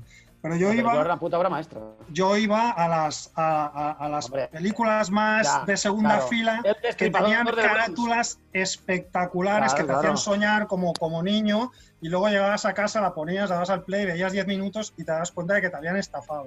Entonces Pero quería no- preguntarte pero si no- recuerdas alguna peli que, que te, que, que te dijeras, joder, ¿cómo me la han metido No, aquí? no, no, no me pasó porque yo era, yo tenía, a ver, yo tengo que decir, yo de pequeño, bueno, como ahora, tenía muy pocos amigos, entonces, eh, eh, claro, entonces mi, mi vida transcurría en las cuatro paredes de mi casa. Entonces yo en el videoclub encontré, el videoclub era mi mejor amigo, el videoclub me abrazaba con sus manos llenas de carátulas, o sea, en cuanto yo entraba en el videoclub, yo notaba que estaba en mi ambiente, eso me, me empezó a pasar, os digo no es una broma, o sea, yo era mi atmósfera, ¿no? Es como, Estaba allí y decía, joder, pues yo, yo, yo pertenezco aquí, aquí es donde, donde tengo que vivir. Yo hubiera vivido dentro del videoclub, hubiera dejado a mis padres y me hubiera hecho adoptar por, una, por la carátula de los Blues Brothers de Dromedario Films. Que si queréis un día discutimos todas las películas pirateadas que habían, que era el 90%. ¿no? Que no había ni una legal, era todo pirateado. De todas maneras, también No, es. pues que no, no, no, no, no, Perdón. perdona, eh, quiero decir que yo me alquilé todo lo del Destripador del Bronx, toda la mierda de Lucho Fulci. Todas esas mierdas me las alquilé y a mí me parecía la hostia, la hostia. Claro, después las vuelves a ver ahora y dices, pero ¿y esta puta mierda que es un tío con moto delante de un fondo pintado? matando cabezas de goma, es horrible. Pero eso es como cuando eras pequeño y, y- y te regalaban el Spectrum ese. Y entonces Ah. eh, te venía una revista que decía, puedes programar tu propio juego de destruir meteoritos. Entonces estabas ostras. cinco días programando que una R disparara X a una T. Entonces, entonces la decepción estaba en mi ADN, todas esas cosas. Cuando acabas piensas, para eso he estado cinco días tecleando mierdas, hijos de la gran puta. Entonces, no- yo no tuve nunca eso. O sea, recuerdo una noche ver eh, Kung Fu contra los siete vampiros de oro y, pen- y pensar, pero esta puta obra maestra, se me a dormir y decir, oh, qué película, macho. Recuerdo volverla a ver después y pensar, qué mierda es esta. Pero tiene que ver con la noción de que yo cuando pillaba esas películas, pues tenía 14 o 15 años. Y la idea esta del, del cine épico y tal era muy diferente de la de ahora. A mí, todas esas películas me siguen pareciendo maravillosas, pero claro, dentro de un contexto. Eso te iba a decir, que no, no existía esa cultura de la decepción porque estás aprendiendo en ese momento. O sea, esas películas que llegan Sí, no, te pueden decepcionar porque estás... Pero hasta cierto punto, porque estás aprendiendo, pero estás aprendiendo viendo ah, obras maestras como La Cosa o Pero, pero yo películas que se le parecen, pero que ya empezabas a notar que no era lo mismo, ¿no? Pero a Sí, veces... pero podría hacer una intuición de esto me gusta más o menos, ¿no? Pero yo la primera vez que vi Krull, pues me pareció eh, A mí me sigue pareciendo obra maestra, ¿eh? Krull. una locura que me voló la cabeza. Yo no la he vuelto a ver porque me da miedo. Yo soy Eh, súper fan de Krull. O sea, primero, la mejor banda sonora es James Horner. La mejor que ha hecho nunca. Bueno, eso sí. sí, sí. Dos discos, imposible de encontrar. ¿Quién se fue a Nueva York y se la compró por una barbaridad? Yo. Yo. O sea, respeto con Krull, hijos de puta. Respeto por Krull. Krull era muy buena. Más No, no, había- era por ponerte... Por Pues poner no pongas esos ejemplos. Krull no es ejemplo. Bueno, otro- Coño, no, por poner un ejemplo de una No, no. película que no es eh, eh, En busca de la arca perdida, ¿vale? Ya, claro. pero Quique, quiero Quique pone siempre malos ejemplos. lo que no lo que no existía era la cultura de la opinión eso sí que no existía. Es decir no había mil tíos ejerciendo de críticos voy a votar esta película en Film Affinity que Film Affinity es el ébola. O sea voy a poner un, voy a poner un 6,3 a esta película coreana. Uy esto es un 7,6 clarísimo 7,6 maldita sea un 9,3 hubiera sido un 9,4 si no hubiera sido por la comunicación de esa escena. O sea quién es el imbécil perdón a lo mejor lo hacéis vosotros. Que se va a Film Affinity a, a- a- a puntuar qué clase, de, qué clase de, de- de persona miserable, qué clase de vida tienes que tener para decir, ha acabado la película, voy a ir a Film Affinity a poner un 8,3 a esta película, porque me ha parecido que estaba, que estaba bien, que era notable. Que, o sea, eres un miserable, no, te tenían que quitarte el ordenador, tenían que cortarte las manos, que tuvieras que puntuar en Film Affinity con la polla, como Picasso. Voy a poner un 7,3. O sea, hay que ser muy hijo de puta para puntuar las películas, solo os digo eso. Os lo dice alguien que ha estado mucho tiempo en, en Vale, el panel ese de fotogramas, el de Cinemanía, que tenías que poner cuatro estrellas, cuatro estrellas hasta que un día dije, no quiero hacerlo más. No quiero hacerlo más. O sea, ¿cómo voy a, cómo voy a decidir yo? O sea, le pongo cinco estrellas al hombre tranquilo y en busca de arca perdida, ¿no? ¿Qué coño de y, y cuál es mejor? Y yo qué cojones, eh? no son comparables. Pero pones cinco a uno y cinco a otro. Claro, Lo de Film Affinity me parece aún peor porque es los decimales. con decimales. Me imagino el tonto del Film Affinity, el señor Affinity, diciendo: Voy a poner, voy a poner decimales, chicos. Esto va a ser fascinante. Fascinante. El 8,7. Yo pondría un segundo un tercer decimal. Le pongo un 8,763 a- en busca de arca perdida. Es decir, no existían IMDB era un proyecto, em, no existía Twitter, la, la peña no estaba todo el día divagando con sus mierdas, no había blogs dedicados a o sea, miles y miles y miles y miles de blogs. O sea, todo era, tú, tú entrabas a un territorio virgen, era como la selva del Amazonas, cuando solo había eh, indígenas y lo, lo peor que te podía pasar, o lo mejor, es que te comieran vivo. O sea, no había un, un Starbucks. Bueno, y que el hecho también, el hecho de que fuera más limitado también te hacía que lo disfrutaras de, otro- de otra manera, ¿no? Pero es una como- película era una experiencia. Pero, pero tiene que ver con la sobreinformación. Si yo te, yo te explico una película, todo de la película, tú vas a ver la película y tu percepción va a ser completamente distinta. Yo no te explico nada, nada, y tú vas a ver la película. Yo he visto sospechosos habituales sin saber nada de la peli. Creo que me hizo la cabeza. Claro. Si me hubieran dicho, uy, uy, uy, uy, uy, uy, uy, no sabes lo que pasa, hay un misterioso gángster que no sabes bien quién es, pero ese misterioso gángster está oculto en, en la pandilla. Entonces, al final averiguas quién es ese misterioso gángster a través de una eh, alambicada cultura cinematográfica que también, o sea, vete a tomar por culo, no me cuentes nada más, muérete, ¿me entiendes o no? O sea, coge, coge la, la caja del supermercado y rómpete con ella la cabeza. Deja de hablarme. Entonces, como esa cultura de la hiperinformación, que también ha afectado a la cultura de la hipercrítica, que es la hipercrítica, es esa gente que ve en la película lo que quiere ver. Hoy, hoy, hoy, hoy, hoy, hoy, hoy, hoy, hoy, hoy. Metáfora clarísima de lo que está pasando ahora en Estados Unidos. Clarísimo. ¿Qué, qué- qué Y cojones? luego, luego, ¿qué opinas, por ejemplo, algo que a lo mejor no era tan, tan claro, ¿no? Ah, Te oigo desde el Averno, amigo. Desde Sí, tu sí, se te escucha muy mal hoy, Andrés. Se te escucha Desde, desde, ah, desde tu cueva en Ecuador. Por favor, Andrés, es. Bueno, a ver, eh, hago la pregunta y ya respondes tú. Ah, ¿Qué opinas de...? respondieras tú sería gracioso, imagínate que pregunta y te la respondes tú mismo. Eso me encantaría. No oigo más, me callo. No, no, por favor, por favor. Sigue. Eh, la cosa es, eh, ahora, ah, no sé los trailers de antes, pero a mí me da la sensación que los trailers de antes no tenían tanto ritmo y, y realmente intentaban no explicar tanto, pero es que ahora hay como mini trailers súper cortos que te enseñan toda la peli, es como un resumen. A mí, pero a mí me molestan más los de cuatro minutos. Con esa pues, voz. There's, a- there's something in the wall. Y empieza y te explican toda la puta película, toda, toda, especialmente las de terror. O sea, sabes quién muere, sabes quién muere primero, sabes quién muere segundo, sabes quién es el monstruo, des- desentrañan el misterio. Solo, o sea, mire, ya he visto. Eso. Ya está. Entonces, soy, partidario de no es. O sea, ¿cuál es una de las películas que más he disfrutado de los últimos tiempos? Es Monstruoso. ¿Vale? La de. La de No, no sabíamos nada. Cloverfield, porque Sí, cuando la la fui a ver al cine en un pase de prensa, nadie había logrado averiguar nada de esa peli. Y la ves y dices, pero seréis hijos de puta, qué buena. Que es un poco lo mismo que pasó con Rec.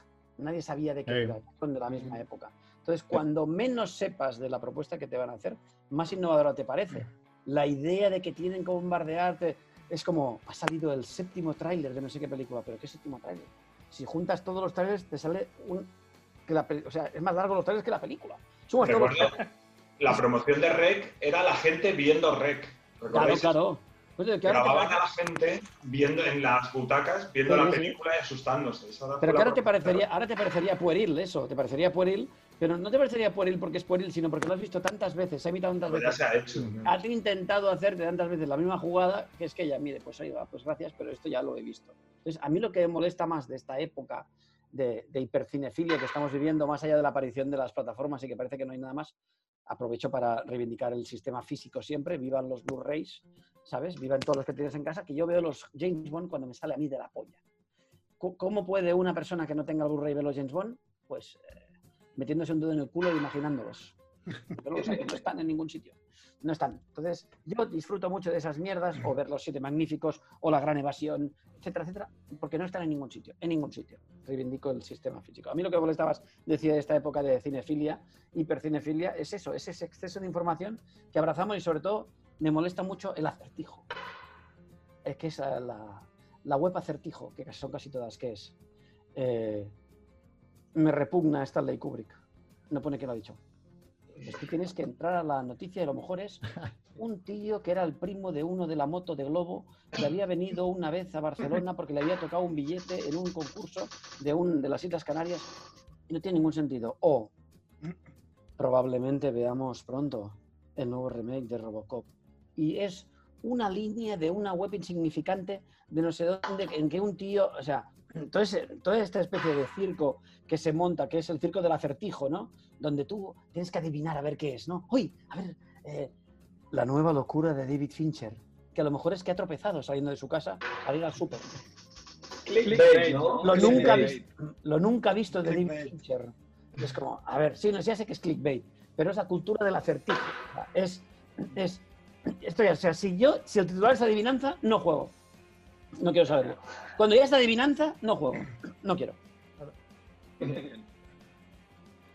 No sé, eh, mira, tenía que Pues- apuntado pues- pues si no sabes, veas. pues. Si no sabes, No, Vamos.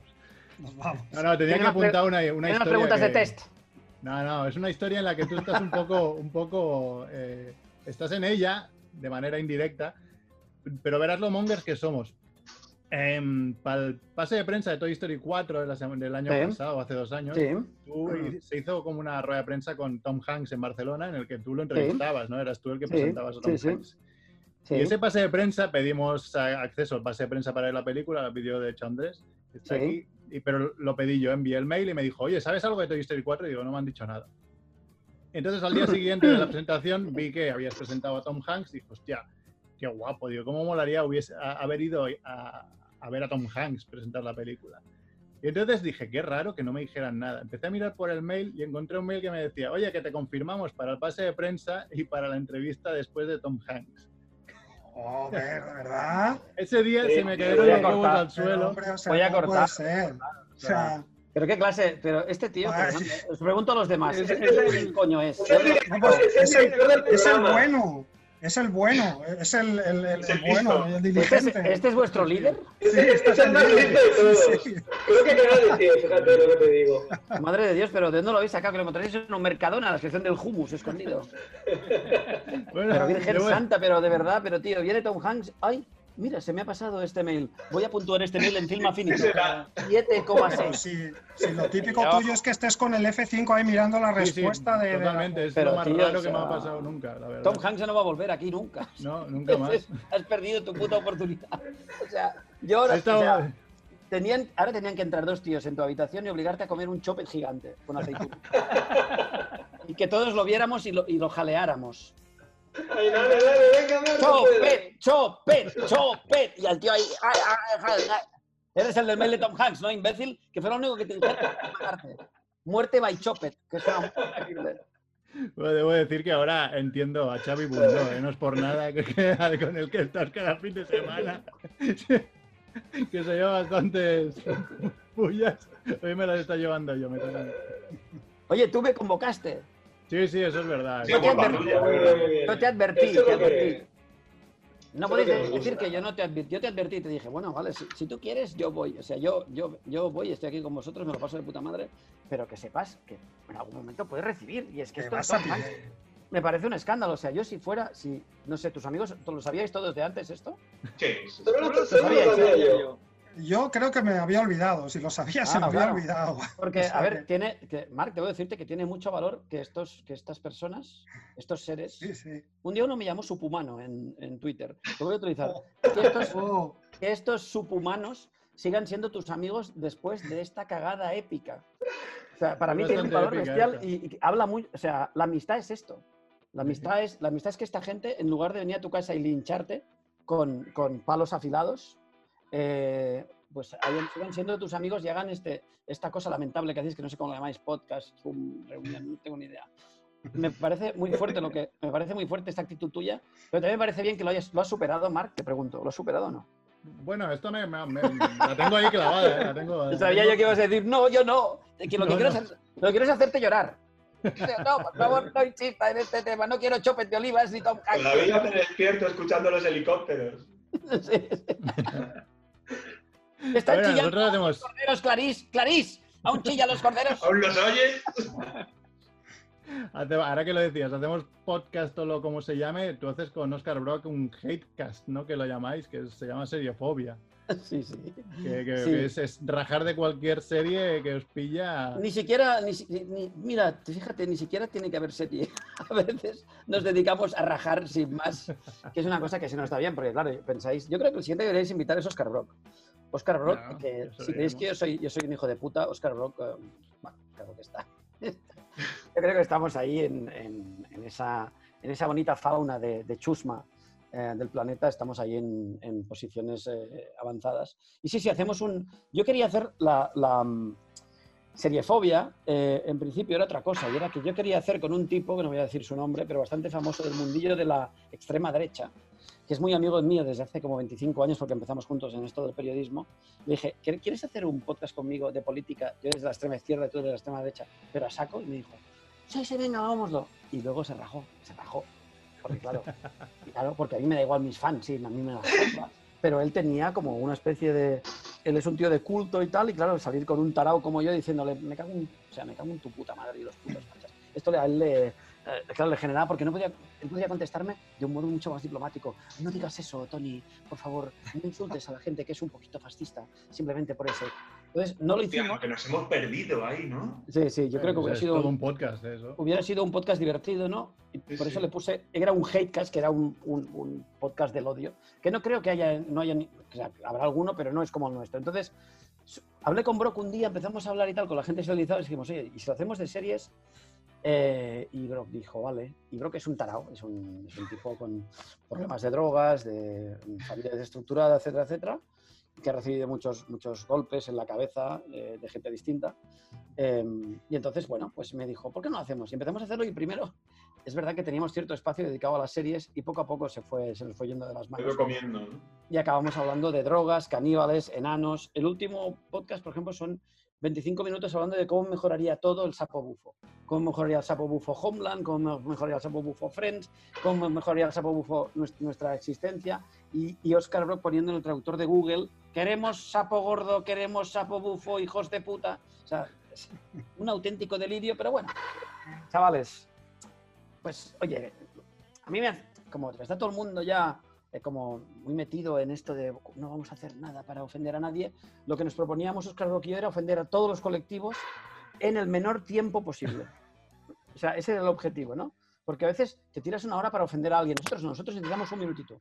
Un minutito podemos ofenderte por tres razones distintas. A todos los colectivos, minoritarios, mayoritarios, de todo tipo. Raza, sexo, nos da igual. Nos, nos das asco, seas quien seas. Entonces, este era un poco el, el círculo vicioso que nosotros queríamos, am, queríamos llenar y, y ahí estamos, ahí estamos. Incluso firmamos una cosa como Primavera Sound para hacer eh, eh, podcast en directo, que hicimos solo uno porque luego vino esta puta pandemia que nos ha jodido la vida a todos. Y no sé si volveremos a retomarlo o no, pero vamos, el plan era hacer uno al mes en directo y bueno, yo creo que la gente de Primavera se asustó de la cantidad de barbaridades que podíamos llegar a decir en, en 50 minutos y que, que no hubiera sido extraño que al acabar nosotros fuera la policía a precintar el local. Oye, no sé si, no sé cómo andamos de tiempo. ¿Puedo hacer una pregunta conectada con Hacemos Por un tres, lo que digas, Tony. Pero aquí... lo que tú digas? No, no, os doy, os doy, pare- parezco, parezco el emperador de Rusia. Os voy a conceder unos minutos más de audiencia.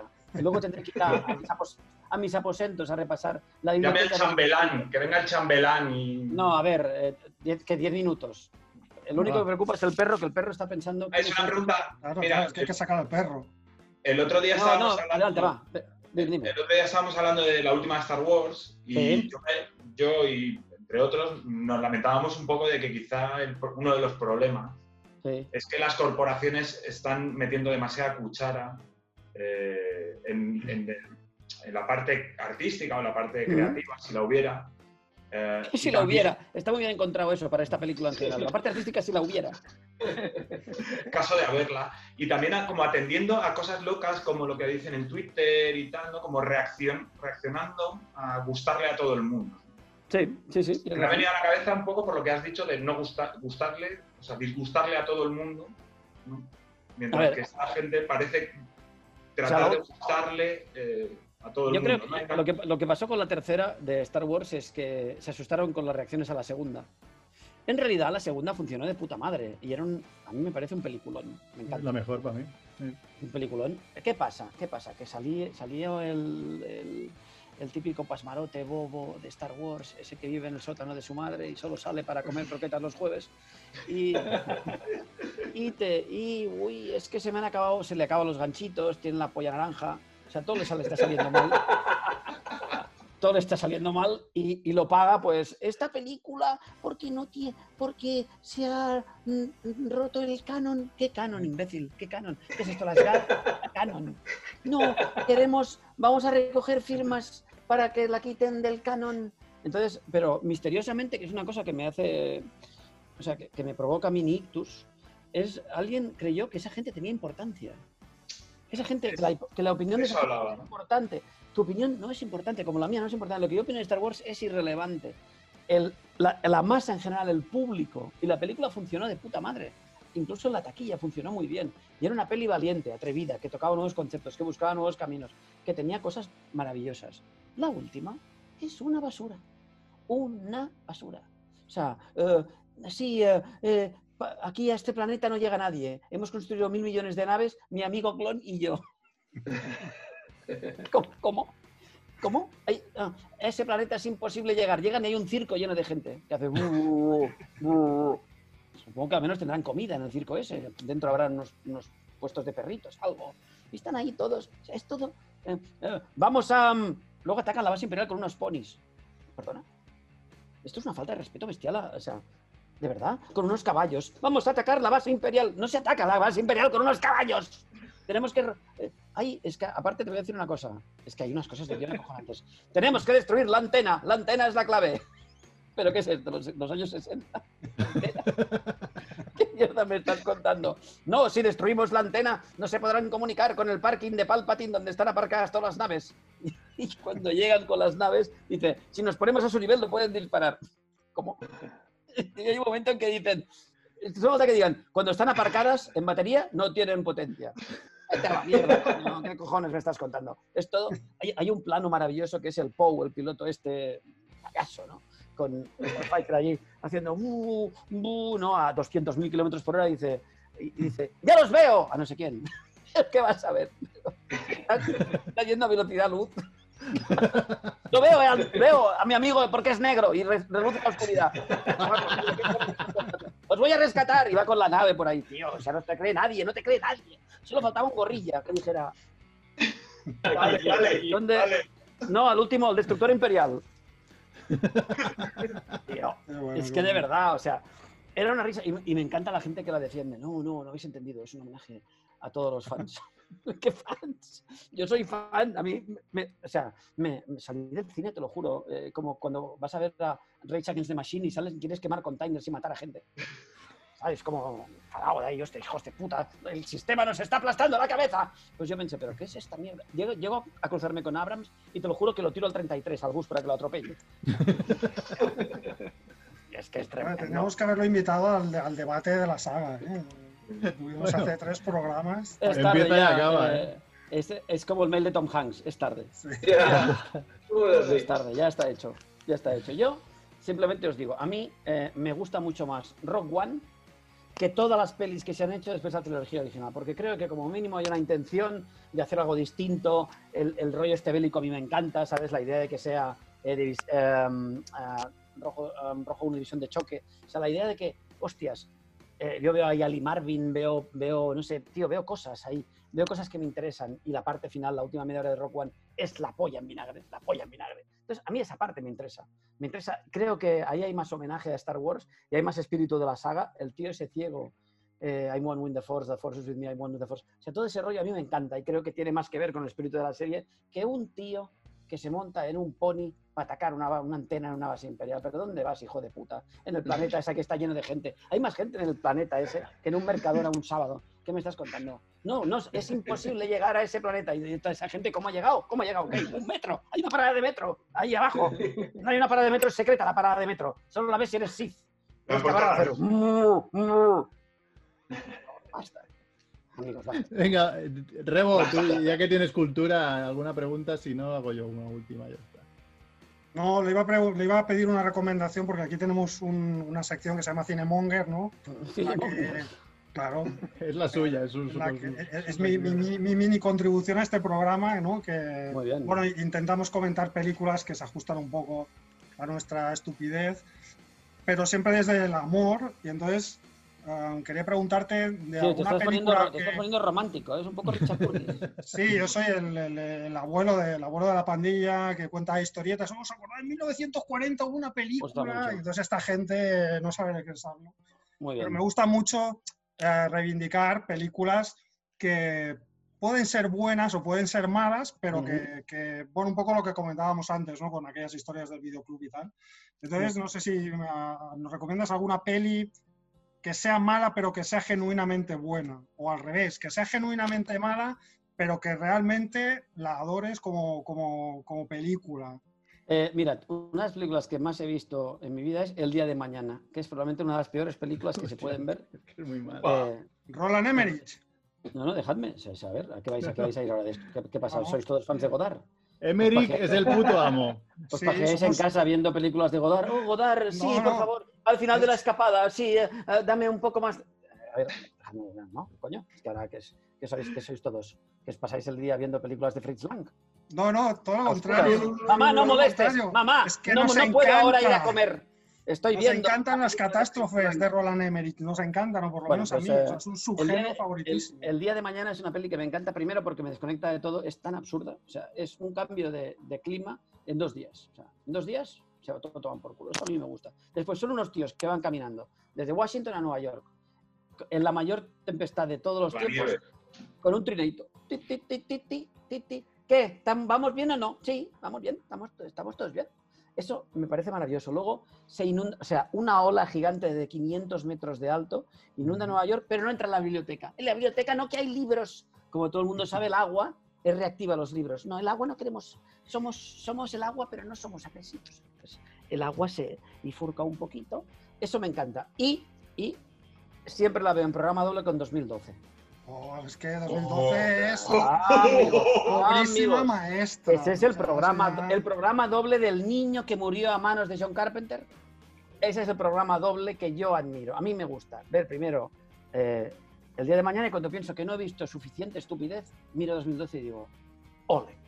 En 2012, esa escena al principio, los neutrinos han cambiado su balance, los neutrinos. Nadie ha oído hablar nunca de los neutrinos, a menos que haya estudiado esos temas. Han cambiado el balance. Y luego, esto es maravillosa, maravillosa. Oye, y que el. Himalaya se mueva miles de kilómetros Claro, y esté ahí para No, que todo- no, no. ¿Me estás diciendo que el Polo Sur es en Minnesota? Sí, señor. Y, y el pobre Danny Glover, ahí que le cae el portaaviones JFK encima. Esto es maravilloso. Maravilloso, Esto maravilloso. es- Vaya, vaya combo, ¿no? Vaya combo de dos pelis de catástrofes. Esto es como ver Deep Impact y Armageddon, ¿no? Hombre, sí, pero, sí, pero ahí No, ya... no, mucho pero mejor. ya- No, pero ahí ya entraríamos en Armagedón es espectáculo puro y Deep Impact es... Va a pasar algo terrible. ¿Quieres morir conmigo mientras nos aplasta una ola gigante de 1500 metros de alto, papá? Bebiendo vino, ¿no? Sí, Bebiendo... abra- abraz- abrázame. eh, da- Frodo, abrázame. Es abrázame y luego, pues si nos ahogamos, pues ¿qué se le va a hacer? Pero estamos abrazados. Entonces, Deep Impact, bueno, eh, un poco, ¿sabes qué quiero decir? Eh, to- todos tienen el carisma de un ficus que tengo aquí en casa muerto. Pero Armagedón es otra cosa. Pero en cambio, el día de mañana y de 2012 tienen un montón de cosas en común, que es ese desprecio absoluto por la narración. Les da igual, les da igual. ¿Qué, qué queremos? Eh, señor Emerick, ¿qué tenemos ahora? ¿Ah? ¿Qué? ¿Qué? Señor Emerick, ¿qué tenemos ahora? Una ola gigante, una ola gigante. Eh, están los efectos especiales así. Una, hacemos una ola gigante. ¿Y qué hace la ola gigante? Se lleva el Himalaya por delante. Venga, venga, toma. Una ola de 8.000 metros de alto. Toma, toma. No hay cojones, no hay ¿Qué hemos cojones. hecho a la mañana? La hago, la hago. ¿Eh? A las 8 de la tarde te pones tu gin tonic, te lo bebes y dices, hostias. Hay una día correlación interesante entre el cine de catástrofe y los presidentes negros. ¿no? Hay un mensaje ahí contradictorio, ¿no? Yo conseguí cabrear mucho a Roland Emmerich hace años cuando le dije, mucha gente cree que tu mejor película es El Patriota, la de Mel Gibson. ¿no? Que es probablemente la película donde hay más personajes, no hay menos efectos especiales. ¡No sabes de qué hablas! En El Patriota hay más efectos especiales que en todas las demás películas juntas. Y dije, bueno, señor Emmerich, no se enfade. ¿Usted se limpia el culo sentado de pie, señor Emmerich? Siguiente pregunta. Siguiente pregunta.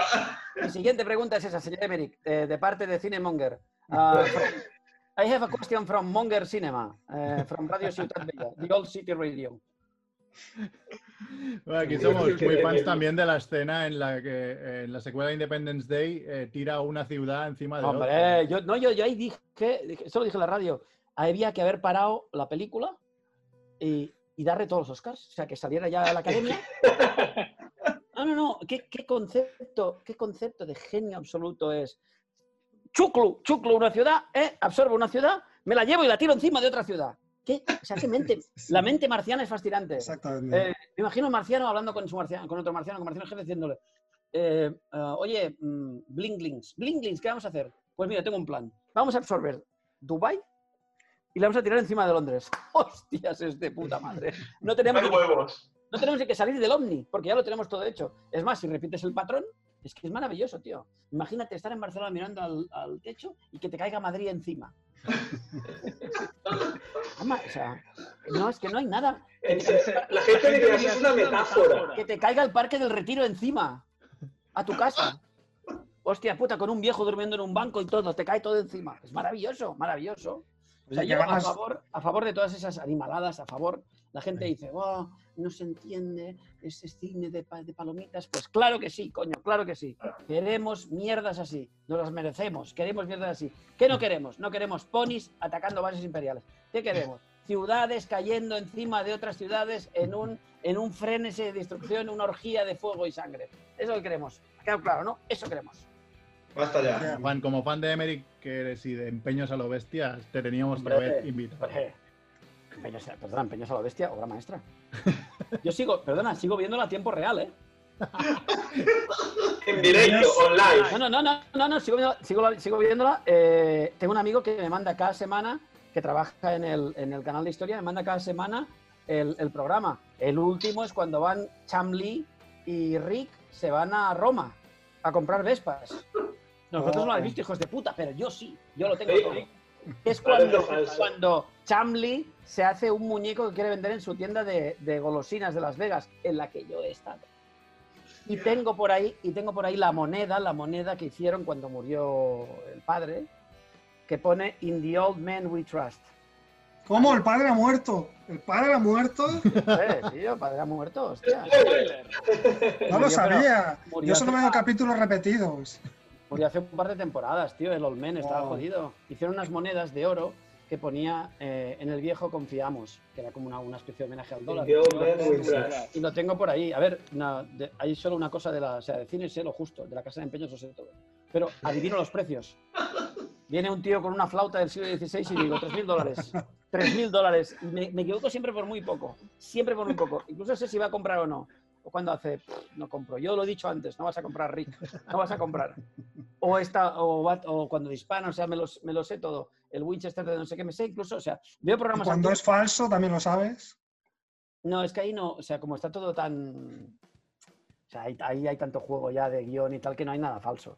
Pero, o sea, me- me- yo puedo ver una, un- dos episodios de la temporada 10 y te digo, aquí en este episodio van a vender una cacatúa, una, sí, sí, un coche de no sé qué, el- el- la pistola de no sé cuántos y unos diarios de JFK. Y siempre, o sea, me lo sé todos, tío. O sea, la casa de empeños es mi obsesión, cada uno tiene la suya, y me lo sé todo, todo. Me puedo tirar viendo casa de empeños de hecho, no sé dónde. ah, ahí en- creo que en Amazon, en Amazon creo, eh, tienen las cuatro o cinco primeras temporadas. Pues yo las puedo ver en bucle. Puedo verlas y gritar: ¡Es falso, Rick! ¡Es falso! Señor Harrison, no lo compre. Hablo, hablo mucho con la tele, sobre todo últimamente. Bueno, pues nada, eh, Qué grande. mata tu de Tony García Ramón. quien- ¿No tenías, ¿No tenías dos preguntas más? Dos preguntas del final de. Ah, bueno, no. Yo te quería preguntar si hay alguien que, que tienes ahí la espinita clavada de no haber entrevistado y, y te gustaría entrevistar. Hombre, el, el- mira, Paul Newman estuve a punto, a punto. Oh, yo al final. Em, y ¿a quién quiero entrevistar? Me gustaría entrevistar a Eastwood antes de que se muriese. Se he entrevistado ya, pero me gustaría entrevistar con tiempo antes de que se vaya. Eh, va a ser complicado. Y el otro, que puede ser que pase en algún momento, eh, es James Cameron. James Cameron es el, el tipo al que quiero entrevistar. Si habéis, no sé si habéis leído todos el libro. No, eh, no, sí, no, no. Yo sí, yo sí. Sois unos hijos de puta. A ver si lo compráis, maricones. De una sentada. Eh, me lo leo. Eh, pero hay una, hay una historia que explico de, de Bill Paxton, que era el mejor amigo de James Cameron, eh, y que me contó, que explico en el libro, que es cuando eh, yo a Bill Paxton lo entrevisté en Roma y el tipo da unas respuestas larguísimas. Y me dio una respuesta, esto nos coña, de 40 minutos. Uf. A una sola pregunta. Pum. Y cuando acabó me dijo, a lo mejor me he pasado de, de tensión de la respuesta. Le dije, no, no te preocupes. Dice, mira, ¿por qué no vamos a comer? Y te contesto lo que quieras. Y me fui a comer con Bill Paxton. Oh, Con Bill Paxton bueno. y con su mujer. Y con una amiga mía que trabajaba en HBO. Y nos fuimos los cuatro a comer. Y entonces yo ahí, ya, ahí fui fanboy totalmente. Dejé la grabadora y empecé a hablar con él pues de Twister, de Aliens, de todo. Y el tío me dijo que una noche estaba a punto de dormir a las 12 de la noche y le fue a buscar a su casa James Cameron. Con esto acabamos, ¿eh? Con esto de anécdota acabamos. Entonces llamó al interfono y le dijo, y le dijo, Bill, baja, soy Jimmy, baja, baja. Y dijo, pero, pero, baja, tenemos que ir al cine, vamos, vamos, vamos, vamos, vamos. Dijo, pero vamos a ver, Jim, son las 12 y pico de la noche de un jueves, ¿qué coño quieres ir a ver? Vamos a ir a un cine porque he visto la película que va a cambiar la historia del cine. Entonces, Bill Paxton se vistió, bajó y fueron con James Cameron a ver Posesión Infernal. Oh. ¡Chan! Esto es verdad, ¿eh? Porque James Cameron está obsesionado con Posesión Infernal. Qué bueno. Y hasta aquí, amigos. hasta aquí. Eh, yo Pues seguiré aquí hablando con vosotros eh, de la vida y de la muerte, pero mi perro me importa mucho más que los cuatro juntos. Así Sí, el mío también está rozando la puerta, ¿eh? también me está me avisando. voy a ir. eh, os deseo lo mejor, eh, unas buenas croquetas. Sobre todo no os masturbéis y coméis eh, Ganchitos. Snacks, ni tampoco los, los- los- las cosas tridimensionales de jamón y queso, porque es, en fin, es mala idea. Y sobre todo que os limpiéis el culo sentados. Hasta ahí mis Muchas consejos. gracias, Tony. Ya A vosotros, amigos. En algún pase de prensa o algún festival que vayamos, Sí, hombre, ahora que nos sí, ves yo ya, pues ya te saludamos. Un día de estos voy a presentar el libro en Barcelona. Veniros y Ah, luego nos tomamos una venimos. caña. Con churros. ¿Vale? Y, y nada, que sepáis que sois unos hijos de puta. Bueno, eso ya lo sabía. Gracias. Gracias. Adiós, adiós, adiós, adiós, Adiós. adiós, adiós, adiós. Adiós, adiós, Bueno, hasta aquí, Tony García es el mejor. Andrés, se te escucha muy mal hoy, no sé qué ha pasado. Ya. Fatal, tío, fatal. Es el, es el Zoom por lo- No, no lo tengo en no es el nada. Zoom, a todos no se nos oye bien el Zoom. Es que te oyes como con reverberación. ¿No será que es tienes dos abiertos, No, como el otro día? no, es, es que yo me he dado cuenta que no pilla bien los, los AirPods, entonces me estáis escuchando desde el micro del, del ordenador y con los altavoces del ordenador. Ese es el problema. porque Esto, digamos, lo tengo para hacer bonito. Muy bien. Bueno, pues nada, oye, dejamos aquí ya el programa, ¿no? Ya Sí. mm, programa 324. Gracias Andrew, gracias Macrebo, gracias Quique. Yo me voy a llorar porque hoy he recibido más que... Te han, te han dado, te han dado hasta en el carnet. Pero me mola tanto. Lo bueno es que ya me lo esperaba, así que tampoco pasa Hostia, yo he nada. flipado un poco, ¿eh? Ha sido, ha sido muy divertido, muy divertido. divertido. Te podías pasar años hablando con este hombre. Sí, Pero bueno, sí, es muy ocurrente. Mata a tus ídolos, co- compraos el libro, pues está muy guapo, además te lo lees muy rápido. Y, y eso, nada, nos vemos la semana que viene. Muy Un abrazo. bien. Que vagi molt bé, macos. Adéu, adéu. Porteu-vos bien. Ciao, adéu.